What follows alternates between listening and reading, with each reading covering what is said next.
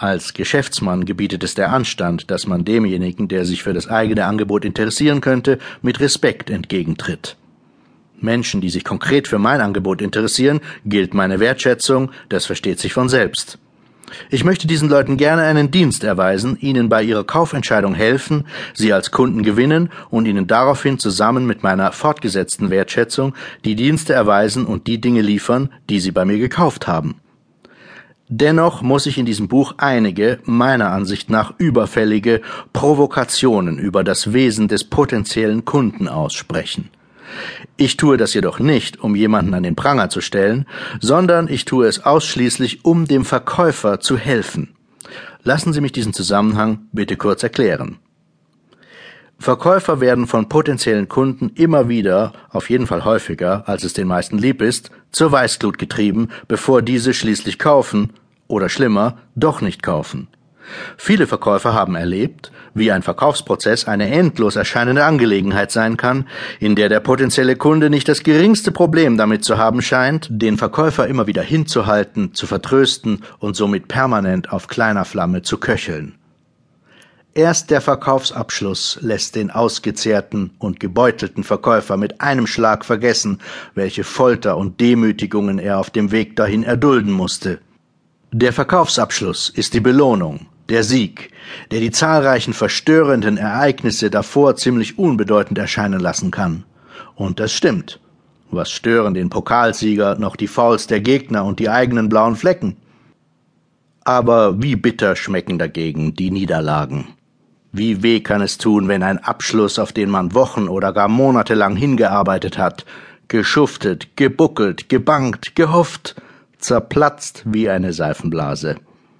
Erst ein ewiges Hin und Her, viele Wochen Anbahnung, Kontaktarbeit, unzählige E-Mails, Telefonate, Warten, Verabredungen, Termine, Präsentationen, unter Umständen kostenlose Vorleistungen, Nachbesserung des Angebots, erniedrigendes Feilschen um den Preis oder ermüdendes Tauziehen um Zusatzklauseln, Einschränkungen, Sonderkonditionen etc.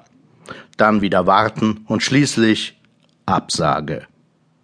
Das Geschäft kommt doch nicht zustande. Oder Schlimmer noch, der ursprünglich so interessierte Interessent taucht einfach wortlos ab, lässt sich verleugnen, will nichts mehr wissen, verweigert plötzlich jedes weitere Gespräch. Das sind die Momente, in dem sich der Verkäufer seiner Blessuren sehr bewusst wird, die er auf dem steinigen Weg eingesteckt hat, alles in der Hoffnung, dass der potenzielle Kunde am Ende doch noch kaufen könnte. Die allgemein verbreitete Meinung geht dahin, dass ein Verkäufer einfach ein dickes Fell, vornehmer ausgedrückt, eine hohe Frustrationstoleranz haben sollte. Was übrigens genau der Grund ist, warum viele Leute eine Arbeit im Vertrieb rundheraus ablehnen. Das mit dem dicken Fell mag stimmen, ist aber eigentlich ein Aspekt der Verteidigung. Somit erhebt sich die Frage, gibt es auch wirksame Waffen für den entschlossenen Angriff gegen dieses merkwürdige Kaleidoskop an Verpeiltheit potenzieller Kunden? Genau darum geht es. In diesem Buch werde ich mich zwar auch mit den typischen Schwächen von Verkäufern befassen, aber noch viel gründlicher mit den typischen Sollbruchstellen potenzieller Kunden. Denn der Marktplatz der potenziellen Kunden hat sich gewandelt.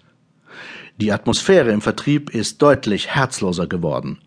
Potenzielle Kunden von heute haben nicht das geringste Unrechtsbewusstsein, den Verkäufer unter Umständen Wochen oder Monate lang vor sich herzutreiben und seinen Drang, etwas zu verkaufen, dazu zu benutzen, alle möglichen Vorleistungen und Zugeständnisse zu erhalten, um schließlich dennoch lapidar abzusagen oder einfach wortlos wegzutauchen. Und weil das so ist, muss man die Facetten und Winkelzüge des potenziellen Kunden einfach besser ausleuchten, um die eigene Taktik ausarbeiten zu können, wie man schließlich dennoch Verkaufsabschlüsse machen kann.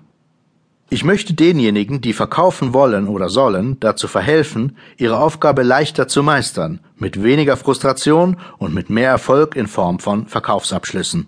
Und daher nochmal meine ausdrückliche Entschuldigung an alle Kaufinteressenten. Ich denke nicht generell schlecht über potenzielle Kunden. Zu jedem Verkaufsprozess gehört neben dem Verkäufer auch ein Einkäufer, der potenzielle Kunde. Ich weiß genau, wie schwierig es sein kann, ein guter Einkäufer zu sein, die richtige Entscheidung zu treffen. Als Geschäftsführer meines Unternehmens bin ich sowohl Verkäufer als auch Einkäufer und Arbeitgeber, also Einkäufer gegenüber Stellenbewerbern. Ich weiß, wie schwer diese Aufgabe ist und wie verlustreich und ärgerlich es sein kann, wenn man bei der Entscheidung einen Fehler gemacht hat.